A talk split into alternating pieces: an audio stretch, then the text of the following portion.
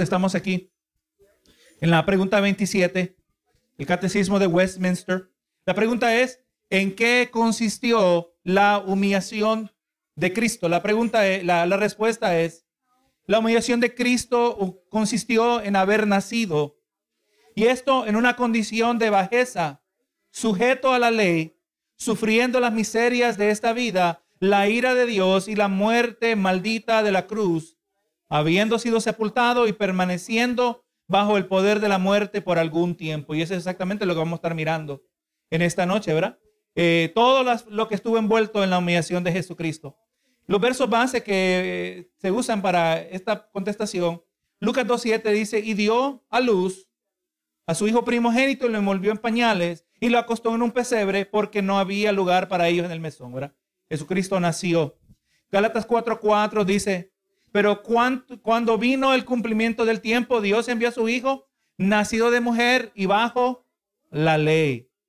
Isaías 53.3 dice, despreciado y desechado entre los hombres, balón de, balón de dolores, experimentado en quebranto, y como que escondimos de él el rostro, fue menospreciado y no lo estimamos. Mateo 27, 46 dice, cerca de la hora novena Jesús clamó a gran voz diciendo, Elí, Elí, lama sabactani, eso es, Dios mío, Dios mío, ¿por qué me has desamparado? Filipenses 2.8. Y estando en la condición de hombre, se humilló a sí mismo, haciéndose obediente hasta la muerte y muerte de la cruz. Y el último verso era 1 Corintios 15.4. Y que fue sepultado y resucitó al tercer día, conforme a las escrituras. Vamos mirando, hermanos, en esta noche. El, el estudio hoy nos va a permitir poder mirar y entender todo lo que estaba envuelto eh, en, la obra, en el hecho que Jesús se hizo hombre, no es simplemente que se hizo hombre y murió en la cruz y eso, hay, hubo mucho más envuelto, gloria a Dios. Y espero que al participar, ¿verdad? De lo que vamos a estar mirando en esta noche, nos sintamos mucho más agradecidos, ¿verdad? Por la obra redentora de Jesucristo. La pregunta del catecismo trata un número de temas que ya hemos considerado, pero hay buena razón eh, de verlos en forma de resumen, porque tenemos que darnos cuenta que el Señor se humilló en grande manera para nuestra salvación. ¿Entendamos eso, hermano? Cristo se humilló en grande manera para que usted y yo seamos salvos. ¿Cuál debe ser la actitud que debe haber en nosotros? Debe ser recíproca, ¿verdad? Así como Cristo se humilló, pero hermano, usted conoce personas que vienen a Cristo supuestamente y son de los más arrogantes que usted puede conocer. Amén. Hay una persona que es arrogante, que es arrogante espiritualmente, una persona que no entiende la obra de Cristo, ¿verdad? Y exactamente lo que queremos en esta noche entender la obra del Señor. Hemos de, ver los diferentes aspectos de su humillación para ser nuestro Salvador. Vamos a mirar eh, seis aspectos, principalmente ver acerca de la humillación de Cristo. El asombroso hecho que Dios habría de entrar en este mundo al apropiarse para sí mismo una naturaleza humana. Así que cuando miramos, verá, el primer aspecto de su humillación es que se apropió de naturaleza humana. Usted sabe que hay gente que dice, oye, es asombroso que Cristo murió en nuestro lugar. No, más asombroso es que se hizo hombre. Amén. Más asombroso fue que se humilló tomando una naturaleza humana. El fallecido C.S. Lewis, un escritor inglés, hizo una apta comparación. Dijo que era como si el pastor se volvió oveja con el fin de sacrificarse para salvar el resto del rebaño. Y piense lo que significaría ser humano que se bajara a esa posición. Pero sin embargo, Cristo se rebajó mucho más que eso para salvarnos. Es cierto, esto es cierto porque existe una mayor diferencia entre Dios y el hombre que la, que la diferencia entre un hombre y una bestia, ¿verdad? Así que vamos mirando que el primer aspecto de su humillación es que se hizo hombre. Amén. Y no se hizo un hombre crecido, se hizo un bebé. ¿Verdad que sí? ¿Algo usted estuviera dispuesto con su mente y su facultad a volver a ser un bebé? ¿Verdad que ninguno de nosotros? Uno dice, yo quisiera volver a ser joven, pero imagínese que se le concediera y no dijo cuán joven quería ser y termina siendo bebé. Pero no, no, no funcionó así, pero exactamente lo que Cristo hizo, envuelto en pañales. Gloria a Dios. Miremos también eh, que, Jesucristo, eh, cuando se hizo hombre, Él no vino a ocupar la más alta posición entre los hombres. Vemos que cuando se hizo hombre también, el gloria a Dios, él, él tomó un humilde lugar. Jesús hubiera merecido nacer en un palacio, ¿verdad que sí? Jesús hubiera merecido que donde él quiera que fuera le rodara la carpeta roja. Jesús hubiera merecido, o merecía, mejor dicho, que recibir todos los beneficios, pero no más bien. Él no tenía riquezas, él no nació en un palacio de rey, no tenía riqueza ni posición social entre los hombres. Su madre y su padre José, quien fue para él un padre humano, ellos eran pobres. Eran pobres. Estaban viviendo durante tiempos difíciles cuando los soldados ocupaban su país. Y por eso, hermano, a Jesús cuando vino sobre la tierra lo miraban como una futura, si él estaba agarrando, acumulando popularidad. La mayoría de la gente lo quería ver como una figura política, una figura militar. ¿Verdad? Que los iba a rescatar de la eh, miserable condición que era estar bajo el imperio romano. Pero no Jesús, hermano, un humilde carpintero. Yo no sé de dónde sacan los predicadores de la prosperidad que, Jesús y los discípulos eran los más ricos que había. Yo no sé de dónde cómo ellos tragiversan las escrituras, cómo tuercen la verdad. No, hermano Jesús. Es más, uno le iba a seguir a Jesús y le dice, ¿quieres seguirme? Porque yo no tengo ni dónde recostar mi cabeza. Amén. De muchas maneras, usted y yo estamos viviendo una vida mucho más cómoda que el mismo Jesús durante su ministerio terrenal. Ahí vemos un segundo aspecto de su humillación. También un tercer aspecto. En nuestro Señor Jesucristo, Él fue, siendo Dios, fue el dador de la ley. En otras palabras, él era el que estaba arriba de la ley que él mismo había dado. Y hoy, aún cuando se hizo hombre, estaba sujeto conforme a la ley. Entonces vemos, ¿verdad?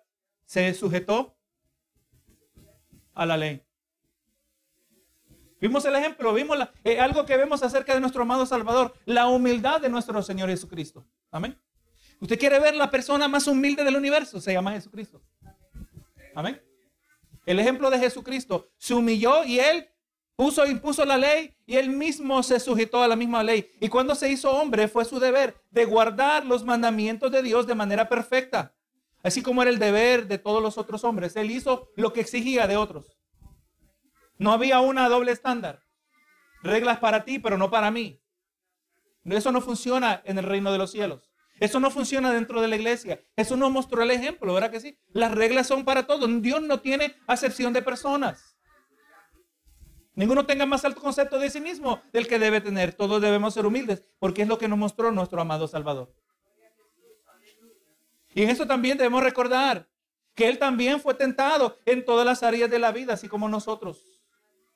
Nosotros no tenemos a un Dios que eh, eh, no, no es que no solo es, eh, no es indiferente pero Él es que Él entiende. Es posible que usted vea a alguien que está padeciendo una situación, pero usted no entiende lo que está pasando, pero usted se compadece de esa persona. Pero usted y yo no entendemos. Pero Jesús no es eso. Jesús entiende perfectamente porque caminó en carne y hueso igual que nosotros.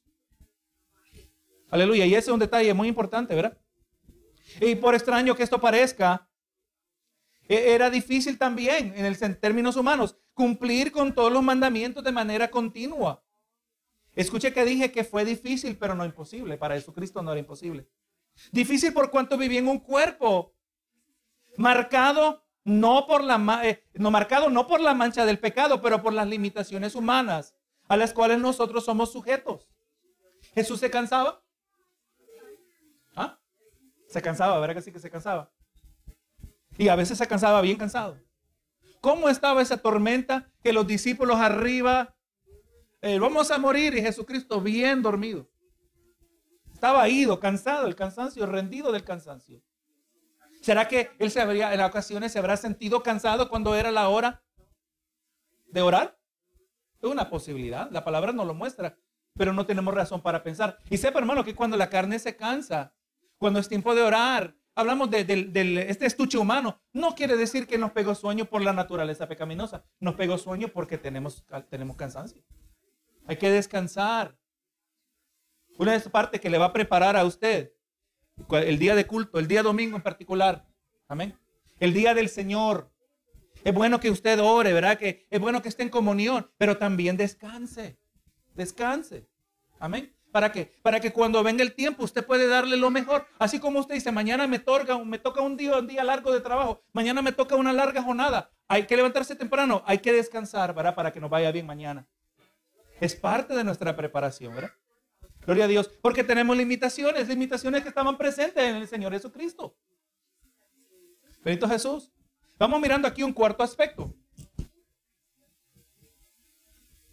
La Biblia nos dice que Jesús experimentó la miseria que nosotros experimentamos, excepto la miseria de sentirnos culpables cuando hemos cometido algún mal. O sea, la, miseria de un mundo caído. Amén.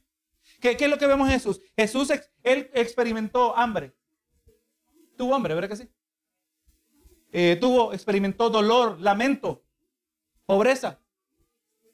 Él sabía que, gloria a Dios, que era odiado injustamente y también ridiculizado. Eso describe miseria.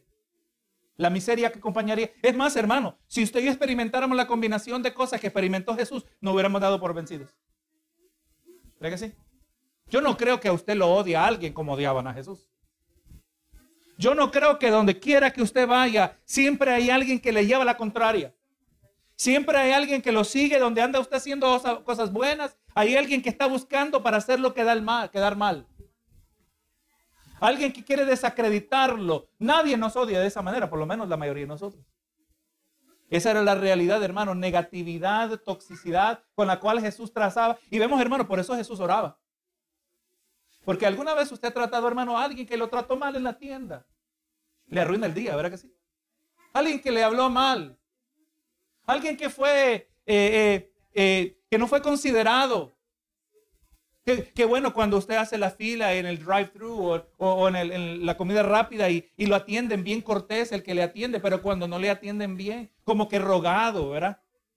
Mira este que, que tengo que rogarle para poderle pagar por la comida. No, que de gracias que, porque vamos ahí, porque tiene trabajo. Pero nos arruina un rato del día. Si nos le arruina todo el día. Y ahora la oposición, la hostilidad de esta gente que lo querían matar a Jesús. Él experimentó la miseria de un mundo caído. Isaías 53:4 dice, eh, ciertamente llevó él nuestras enfermedades y sufrió nuestros dolores. Y nosotros le tuvimos por azotado, por herido de Dios y abatido. Cristo tomó nuestro lugar en la cruz del Calvario. ¿Usted fuera voluntario para tomar el lugar de Él en la cruz? Si fuéramos a reversar el asunto. Se le diera la oportunidad. Cristo tomó nuestro lugar. Gloria a Dios. Amén. Qué bueno. Ahora tú tienes la oportunidad de tomar su lugar en la cruz. Yo creo que no lo hicieron, ¿verdad? Porque sufrió en grande manera. Sufrió en su humillación. Quinto aspecto. En el sufrimiento vemos que su sufrimiento llegó a su máxima expresión cuando Jesús sufrió las completas consecuencias del pecado al ser sujeto a la ira de Dios fue sujeto a la ira de Dios. Tenemos que ser correctos bíblicamente. Tenemos que ser correctos bíblicamente, teológicamente. Cristo sufrió la ira de Dios. Es cierto que el diablo estuvo envuelto, es cierto que el diablo eh, eh, envenenó el corazón de, de Judas, el que traicionó, pero todo eso era conforme al plan de Dios. Jesús nació para morir, Jesús nació para sufrir y todo esto estaba dentro del plan redentor del Señor. Jesús lo dijo también, en el mundo tendréis aflicciones. No se sorprendan que en esta existencia terrenal como hijos de Dios vamos a experimentar sufrimientos también. Y eso también es conforme al plan de Dios, conforme al plan redentor del Señor. Jesucristo experimentó la ira de Dios, ira que nosotros como sus hijos no vamos a experimentar. Es la promesa del Señor. Hermano, cuando decimos que somos salvos, lo he preguntado y usted ya sabe la, respuesta. ¿De qué somos salvos? Salvos de la, somos salvos de Dios mismo. No somos salvos simplemente del infierno.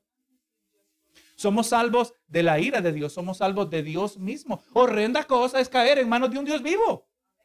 ¿Qué clase de cosa es? Horrenda. ¿Cuántas veces usted usa esa palabra en su, en su diario hablar?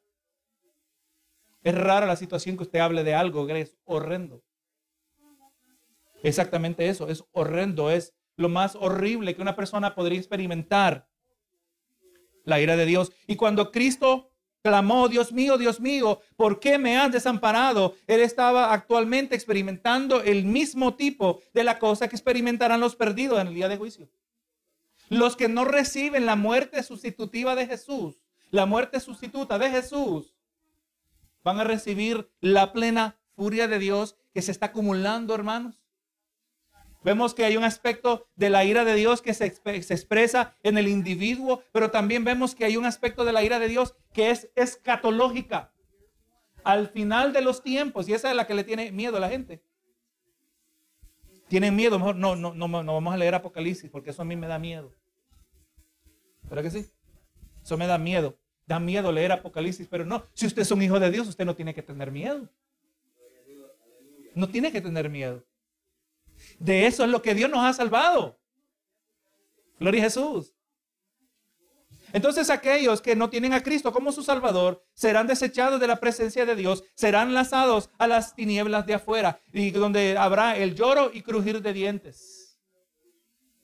Gálatas 3:13 dice, Cristo nos redimió de la maldición de la ley, hecho por nosotros maldición, porque está escrito, maldito todo el que es colgado en un madero. Hermano, gloria a Dios. Vemos que al Cristo ser sujeto a la ira de Dios, Jesús experimentó la maldición que está destinada para todo ser humano que muere en sus pecados. Hermano, cuando Jesús le dijo a esos religiosos que hablaban en él, como hemos mirado en, en Juan capítulo 8, y le dice, si no creéis en mí, moriréis en vuestros pecados, moriréis bajo maldición. La gente nos mira a nosotros que somos hijos de Dios. Dice, oye, como que tú tienes tanta buena suerte. Y desde la perspectiva humana, ¿cómo, ¿cómo es que nos va bien? Es que no es que tenemos suerte. Es que no tenemos la maldición, tenemos bendición de Dios. Tenemos bendición. Somos más benditos de lo que quizá nosotros pudiéramos describir en este momento. Ya miramos, ya hemos mirado cinco razones por las cuales nos sentimos bendecidos. Pero el pecador está bajo maldición. Y sepa, hermano, y, esto lo he mencionado en varias ocasiones, bendición no solo es porque tiene buena casa o tiene carro. Es más, una persona puede tener abundancia hasta vivir en un palacio y estar bajo maldición. Y estar bajo maldición no quiere decir que, o mejor dicho, si usted es bendito, no quiere decir que porque es pobre no es bendito. La bendición y la maldición eh, depende de cómo vivimos una vida nosotros. O, mejor indican de cómo vivimos una vida que nos va, que nos va, que nuestro paradero va a ser en el reino de los cielos. Hay gente pobre en el mundo ahora que son temerosos a Dios. Oh, claro que sí. Siervos y siervas de Dios que dentro de la voluntad y la perfecta sabiduría divina, Dios determinó que así iban a vivir ellos sus vidas y así iban a glorificar al Señor, como la viuda que dio todo lo que tenía. ¿Verdad que sí? Siervos del reino de la misma manera. Y a nosotros eso nos permite vivir aquí. Hermano, ¿para qué? ¿Para que nos sintamos superiores? No, hermano. Para que nos sintamos agradecidos, ¿verdad? Que Dios decidió a nosotros, no porque éramos mejores, pero conforme a sus planes, bendecirlo de la manera que nos ha bendecido. Jesús experimentó la ira de Dios, la maldición destinada para el pecador. Vemos también, gloria a Dios, el, sexto, el, sexto, el sexto aspecto de la humillación de Cristo. Cristo pagó por completo la penalidad del pecado. Entonces vemos que la humillación de Cristo significa que Él experimentó la completa penalidad del pecado al experimentar la cruel muerte en la cruz, como nos dice 2 de Corintios 5:21, al que no conoció pecado, por nosotros lo hizo pecado para que nosotros fuésemos hechos justicia de Dios en él. El credo de los apóstoles dice que Cristo descendió al infierno. ¿Cristo descendió al infierno, hermanos? Acordó la palabra, Cristo descendió al infierno. Pero no debemos pensar que Cristo fue al infierno como lo hacen los pecadores perdidos después de la muerte. O sea, eh, hermano, hay gente que tuerce la palabra del Señor diciendo, eh, principalmente los de la prosperidad, los carismáticos, como una mujer que no la debe estar escuchando, Joyce Myers, que Cristo bajó al infierno a experimentar el tormento por nuestros pecados. No, hermano, Cristo no sufrió en el infierno por nuestros pecados. Dice la palabra que Cristo descendió a la profundidad de las tierras, de la tierra, y dice, y llevó cautiva la cautividad y dio dones a los hombres. El Cristo en la cruz es un Cristo victorioso. Amén. El Cristo en la cruz es un Cristo rey de reyes y señor de señores. Mostró el poder de su capacidad como rey porque se levantó de la cruz. ¿Verdad que sí? A mí, a mí nadie me quita la vida, sino que yo la doy, ¿verdad? Dijo Jesucristo. El Cristo resucitado y la escena dice que llevó cautiva. La cautividad es, eh, en muchas maneras, es la imagen eh, de que ocurría en los antiguos de la antigüedad cuando un rey, después de pelear una batalla, después de haber derrotado el ejército enemigo, marchaba por la calle principal de su ciudad una marcha de victoria y repartían los despojos de la guerra, los tesoros de los que habían sido conquistados. Esa es la imagen del Cristo que nosotros servimos. Un Cristo victorioso que hoy dio dones a los hombres para preparar a los santos para la obra del ministerio, nos dice Efesios 4. Bendito Jesús. Así que Él no fue al infierno a sufrir. La interpretación correcta de esta expresión es que Cristo sufrió los dolores del infierno por su muerte en la cruz. Ahí donde Él experimentó el sufrimiento por nosotros. Y se mantuvo sujeto al poder de la muerte por un tiempo, para que de la misma manera todos los creyentes participen de los beneficios de su muerte. Su cuerpo estuvo muerto, sepultado por tres días, hermanos. Y debemos entender que el Señor hizo esto de manera voluntaria. Cuando nosotros nacemos en este mundo, nosotros no escogimos nacer, ¿verdad que sí? A veces hay, hay hijos que se quejan con el padre. Yo no te pedí a ti que yo naciera. Yo no te pedí nacer en este mundo. Muchas veces en un contexto de, de que hay exigencia, ¿verdad? Responsabilidades. Pero en el caso de Jesús, contrario a nosotros, era nosotros nada tenemos que contribuir acerca del cuándo o dónde o cuáles padres, eh, a, a quienes hemos de nacer. Pero en el caso de Jesús fue diferente por cuanto mucho antes de su nacimiento, Él habló por medio de sus profetas para prometer que habría de venir. Cristo sí escogió nacer. Nosotros no escogimos nacer. Nosotros a puras penas empezamos a entender nuestra propia existencia, mucho menos. No tuvimos nada que ver con nuestro nacimiento, pero el Señor Jesús sí escogió. Dice Salmo 40, Salmo 40, verso 7. Entonces dije, he aquí vengo. En el rollo del libro está escrito de mí. Dios, hermano, se jacta. Si alguien se puede jactar, es Dios. Dios se jacta que en el principio Él muestra el final. Usted quiere ver cómo no, no, lo recomiendan en las películas ni en la lectura de un libro, ¿verdad? Pero usted no le debe leer el final primero. Pero en la Biblia, si usted quiere ver cómo termina todo, lea Apocalipsis. Presenta a un Cristo victorioso. Y todos los eventos desde Génesis hasta el libro de Judas llegan a su culminación en el libro de Apocalipsis, mostrando aquel que iba a venir y va a reinar de manera gloriosa, victoriosa. Él fue prescrito la palabra, era Cristo el Cordero inmolado desde antes de la creación del mundo. Antes. Eh, Adán y Eva ni existían. El mundo en el que vivían ni existían. El universo no existía, no había sido formado. Y aún desde antes de eso, desde la eternidad pasada, ya Jesús sabía y Jesús había decidido en la Trinidad. Gloria a Dios, en la Trinidad hubo conversación intratrinitaria, Padre, Hijo y Espíritu Santo, eh, y, no en términos como nosotros que vamos a hablar mañana de este asunto. No, no, el, Dios que todo lo sabe, que siempre lo ha sabido, es una, una decisión que ha sido por toda la eternidad. Porque lo, siempre lo ha sabido. Y Jesucristo iba a nacer de una mujer y se iba a mullar por amor a cada uno de nosotros. Para que tengamos paz. Para que tengamos tranquilidad. Para que tengamos el gozo del Señor. Para que podamos considerarnos bendecidos y sentirnos agradecidos. Amén. Por toda una vida terrenal y la gloria venidera, hermano. Ni, ni tenemos con qué comparar la gloria venidera. Si hay momentos que esta vida espiritual se siente tan bendecida, tan bella, imagínense, hermano, cuando ya estemos exentos, extirpados de la presencia del pecado. Todo esto porque Cristo se humilló.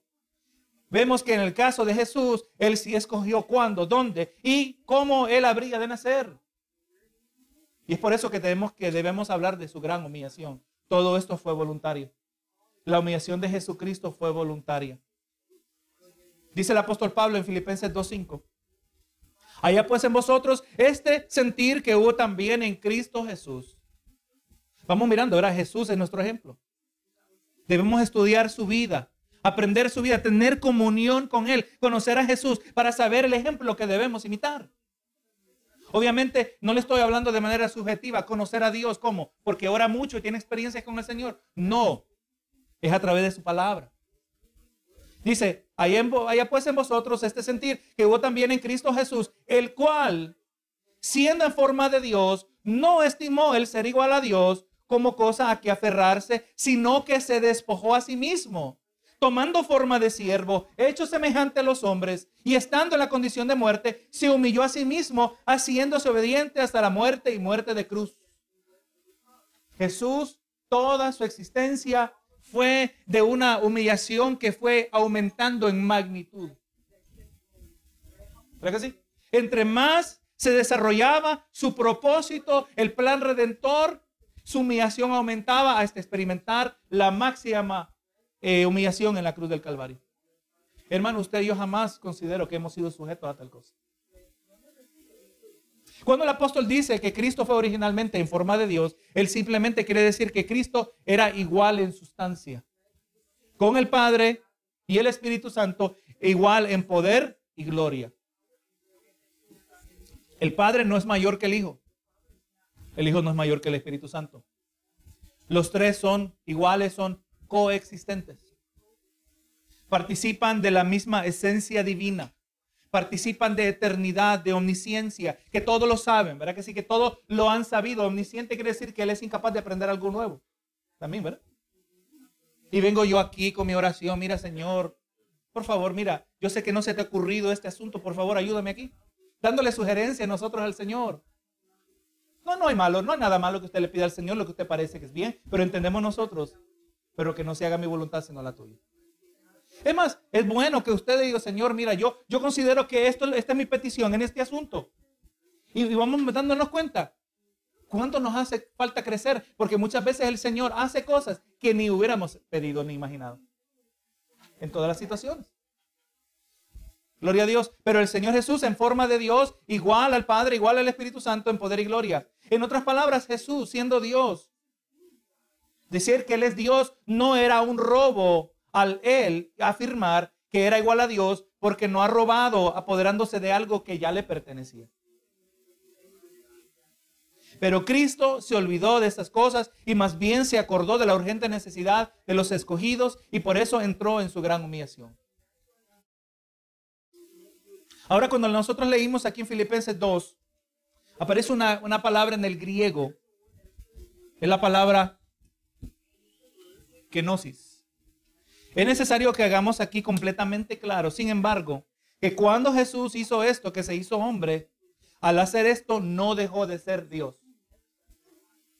No dejó en su estado de humillación, no dejó de ser de la misma sustancia, no dejó de ser igual en poder y gloria en respecto al Padre y al Espíritu Santo. Amén. Y eso es lo que hemos estado mirando a lo largo de nuestra exploración del Evangelio de Juan donde en momentos Jesús mostraba eh, vistazos del gran poder que estaba presente en él. Recuerda a los discípulos cuando Jesús calmó la tormenta. Ellos dijeron, ¿qué clase de hombre es este? ¿Qué clase de hombre, verdad? Y, a eso mismo que nos referimos. La kenosis de Dios, de Jesucristo. La kenosis de Jesús. Algunos han seriamente errado al enseñar eh, una enseñanza equivocada. Y de esta palabra viene la, doctrina de, de kenosis, ¿verdad? Como dijimos, kenosis aparece en Filipenses 2.7, traducida allí donde dice que Jesús se despojó. Y es a eso que nos vamos a referir. ¿Qué quiere decir que Jesús se despojó? Hablando de los que se han equivocado, algunos piensan que esto quiere decir que Jesús se despojó de sus atributos divinos. Dicen que dejó su divina naturaleza como tal, o, dejó por lo menos sus poderes divinos cuando se hizo hombre. Pero podemos decir que, que de acuerdo a esta perspectiva equivocada, la humillación de Cristo eh, significaba restarle su deidad. Entonces al decir ellos, los que están equivocados, que Jesús se despojó, haciendo igual a Dios, como ya leímos, se despojó haciéndose hombre, se le fue restado algo. Se le restó algún aspecto de su divinidad, de su deidad. Pero la verdadera postura es que la humillación de Jesús consistía no en el hecho de, su divina naturaleza, en sus atributos que le fueron restados, pero más bien, de hecho, una nueva y completamente nueva naturaleza humana le fue agregada, el kenosis. Se refiere no a que se le quitó algo a Jesús, no se disminuyó su divinidad, no se disminuyó su poder, no se disminuyó él en la esencia de lo que significa ser Dios, pero más bien se le agregó. Amén. Se le agregó esa naturaleza humana. Y ahora existen eh, unas cuantas razones por la cual la errada doctrina de kenosis debe ser rechazada. Debe ser rechazada porque sugiere la, la idea de que Cristo es mutable, pero Dios es inmutable. ¿Qué significa inmutable? No cambia. Y cuando hablamos que no cambia, exactamente, no cambia en naturaleza. El carácter de Dios nunca cambia, aunque es algo sorprendente y misterioso que Dios Hijo se apropió de una naturaleza humana y la retiene hasta el día de hoy. La retiene hasta el día de hoy la naturaleza humana. Gloria a Jesús. En un cuerpo glorificado. Yo no me voy a sorprender cuando estemos en el cielo, que vamos a ver a Jesús con sus cicatrices. No me sorprendería. Porque vemos que sus cicatrices estaban presentes después eh, del día que él resucitó, ¿verdad? Cuando él se mostró a los discípulos. Así que eh, eh, al decir que Jesús se quitó algo de sí mismo, ya está cambiando su esencia. Dejaría de ser inmutable. Pero no, Dios es inmutable. Dios no cambia. Dios ha sido el siempre el mismo ayer, hoy y por todos los siglos. Así que ya vemos una razón por la cual el pensar que a Cristo se le restó algo está equivocado. Por otro lado, debe ser rechazada porque las escrituras claramente instruyen que Jesús era Dios aún en su estado de humillación. Lucas 1.35 dice la última porción, el santo ser, estas las palabras que se le dijeron a María, el santo ser que nacerá será llamado Hijo de Dios. Y exactamente el tema del, eh, que vemos a lo largo de Juan. Jesús mostró que era Dios. ¿Cree que sí? Se enojaron con él porque él no dijo nuestro Padre. Se enojaron con Jesús porque él dijo mi Padre. Él es mi Padre, Él es mi Padre y no es Padre de ustedes en el mismo sentido. Como vamos a mirar el domingo. Ellos eran de su padre el diablo, ¿verdad? Pero Jesús, Hijo de Dios. También esta doctrina de que no, si debe ser rechazada porque no resuelve el misterio de la encarnación. No podemos comprender completamente el asombroso hecho de que la segunda persona de la Trinidad, sin ninguna disminución de sus atributos divinos, se hizo un hombre verdadero. ¿Cómo es posible eso? El que es infinito, el que es todopoderoso, el que la palabra dice que en él subsiste todas las cosas. Amén. No solo las cosas fueron creadas por medio de él y para él, pero las cosas existen y siguen existiendo por el poder de Jesús, nos dice la palabra. Amén. O sea, ¿qué, es lo que nos permite que no nos vayamos flotando al espacio? La gravedad, nos dice la ciencia. La gravedad es el poder de Dios. Amén. El hombre trata, lo vemos en la ciencia ficción, lo vemos en Guerra, eh, Viaje a las Estrellas, lo vemos en Star Trek o Star Wars, la Guerra de las Estrellas que tienen, eh, tienen gravedad artificial, pero no tenemos tal cosa en el día de hoy. El hombre no puede manipular la gravedad y esta gravedad es el poder de Dios continuamente actuando. Y ahora, todo este poder, poder eh, inefable, poder incalculable, entró en un pequeño estuche que era un bebé. Esto es un misterio. ¿Cómo es posible? El kenosis, el hecho que se decir que se despojó, no resuelve este misterio. Esta teoría de sustracción no ayuda a explicar el misterio, más bien lo hace más incomprensible. Mientras que la humillación de nuestro Señor envolvió ninguna eh, sustracción de la, de la deidad, sí envolvió lo que podemos llamar un velo, ¿verdad? Eh, un esconder de la deidad por un tiempo. Gloria a Dios. Ya estamos aquí por terminar. Así que si vamos a hablar aquí de lo que la palabra dice, que Él se despojó, no significa que restó su divinidad, pero sí nos deja saber que, eh, que veló, que ocultó, que escondió, que tapó su deidad por un tiempo. Y es bastante evidente desde la Biblia que muchas personas que vieron a Jesús lo hicieron sin darse cuenta que era Dios solo basado en observación. Los mismos hermanos de Jesús no creían en él, dice, no dijo Juan, ¿verdad? Vivieron con el Salvador. Vivieron, tuvieron un hermano perfecto en términos terrenales. Él era perfecto, era obediente. Los hacía quedar mal en ocasiones, me imagino. Yo me imagino que la mamá sí les decía, oye, ¿por qué tú no puedes ser como Jesús? ¿Por qué no te portas bien como Jesús? Puede imaginarse, ¿verdad? La vida en el hogar de María y José era una, una vida completamente cotidiana.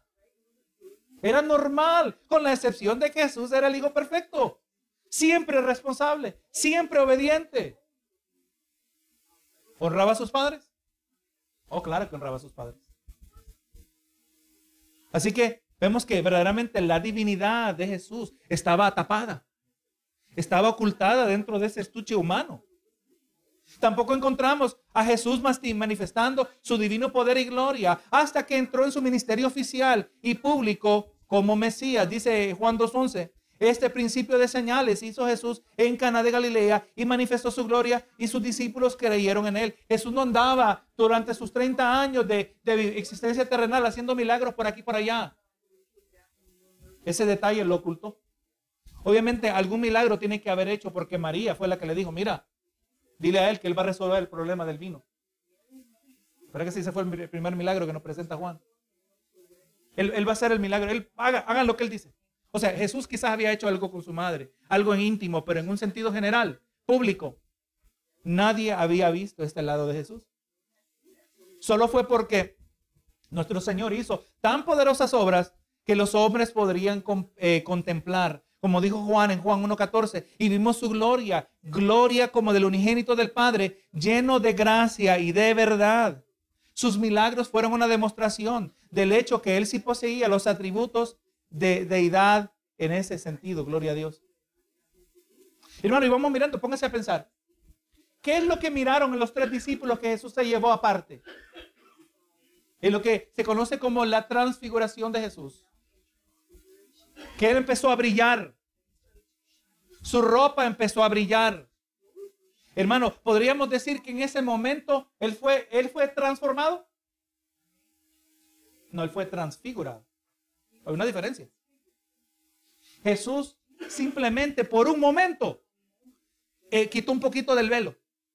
Amén. Él seguía siendo humano. Es más, si la ropa estaba brillando, pero esa no era ropa del cielo. No dice la palabra que le bajó una vestimenta del cielo que brillaba junto con el brillo de su cara. No, la ropa que él llevaba empezó a brillar porque el brillo venía desde adentro. ¿Verdad que sí? En un momento. Y es más, y los discípulos quedaron medio tontitos, medio bobos. Y apareció eh, Elías. Y apareció Moisés. Y hablaban con Jesús. Y, Pedro estaba eh, medio tontito. Y eh, es bueno que estemos aquí. Vamos a, vamos a hacerle aquí unas carpitas, unas enramadas. Es bueno que estemos aquí. La palabra nos dice que él no sabía lo que hablaba porque estaba, tenía miedo. Era poderosa la experiencia que pudieron ver. O sea, vemos que los atributos de Dios estaban todos presentes, pero estaban tapados, estaban velados. Así que aún así vemos que la Biblia parece permitir el hecho que la naturaleza divina fue por el tiempo presente de aquel entonces, o sea, el tiempo de su humillación, su naturaleza divina dijimos que fue cubierta. ¿Qué dijo en Mateo 12:31? Por tanto os digo, todo pecado y blasfemia será perdonado a los hombres, mas la blasfemia contra el Espíritu no, le, no les será perdonada. A cualquiera que dijere alguna palabra contra el Hijo del Hombre, le será perdonado. Pero al que hable contra el Espíritu Santo, no le será perdonado, ni en este siglo, ni en el venidero. Este detalle es interesante en nuestra comprensión de esto. Porque nosotros sabemos, hermano, que Jesús es Dios. Jesús es Dios en la misma manera que el Espíritu Santo es Dios. la segunda y la tercera persona de la Trinidad, ¿verdad? El Espíritu Santo, igual que el, Hijo y igual que el Padre, tienen voluntad. Tienen sentimientos. Tienen intelectos. Pero eh, si Jesús es Dios en el mismo sentido que el Espíritu Santo, tiene que haber alguna razón por la cual la misericordia de Dios es de tal manera que la blasfemia contra Jesús puede ser perdonada. Pero mientras que la blasfemia contra el Espíritu Santo no es perdonada. ¿Se ha puesto a pensar en eso? ¿Por qué es? Si el Espíritu Santo es Dios, igual que Jesús es Dios, ¿por qué la blasfemia contra Jesús es perdonada y no la blasfemia contra el Espíritu Santo? Podríamos decir que una razón que explica esta diferencia, porque en el hecho no solo que Jesús es solo Dios, pero también es hombre. Y por cuanto su naturaleza humana fue cubierta, por así decirlo, durante el tiempo de su humillación, su vida terrenal, esta debe ser la razón por la que la blasfemia contra él, tan terrible como es, puede ser perdonada. O sea, eh, Jesús lo dijo cuando lo crucificaron. ¿Qué dijo? Perdónalos porque no saben lo que hacen. No entendían completamente. No entendía por qué. Porque su divinidad estaba ocultada dentro de ese cuerpo humano. Pero cuando se trata de la obra del Espíritu Santo, su obra es clara. Su obra no es oculta. Y además, el que comete eh, la blasfemia contra el Espíritu Santo es una persona que sabe exactamente lo que está haciendo. Es una persona que viendo la obra del Espíritu Santo se la atribuye al diablo. O viendo la obra del diablo se la atribuye al Espíritu Santo. Y no le importan las consecuencias. Amén. Por eso no es perdonable. Así que vamos mirando, ¿verdad? Que alguien, eh, alguien expresó el misterio de la humillación de Cristo en estas palabras que han de concluir nuestra discusión acerca de ese tópico importante. Permaneciendo como era, se hizo lo que no era. ¿Podemos resumir todo lo que hemos hablado con esa simple expresión? Permaneciendo como era, se hizo lo que no era. ¿Y a qué se refiere lo que no era? No. Se hizo hombre, ¿verdad? Gloria a Dios. Permaneciendo lo que era, hablando de su divinidad, su divinidad no disminuyó. Se hizo lo que no era. Así que hermano, nosotros, eh, el que entiende y recuerda esta corta expresión, sabrá cómo evitar la mayoría de los errores que han surgido a lo largo de la historia de la iglesia en relación a la humillación de Jesús. Así que hermano, esperamos, ¿verdad? Que en esta noche eh, hemos desarrollado una mayor eh, apreciación ¿verdad? de la obra de Jesús por cada uno de nosotros. Eh, la humillación de Jesús no fue simplemente en la cruz, sino desde el momento que nació en la tierra y habitó como uno de nosotros, bendito Jesús.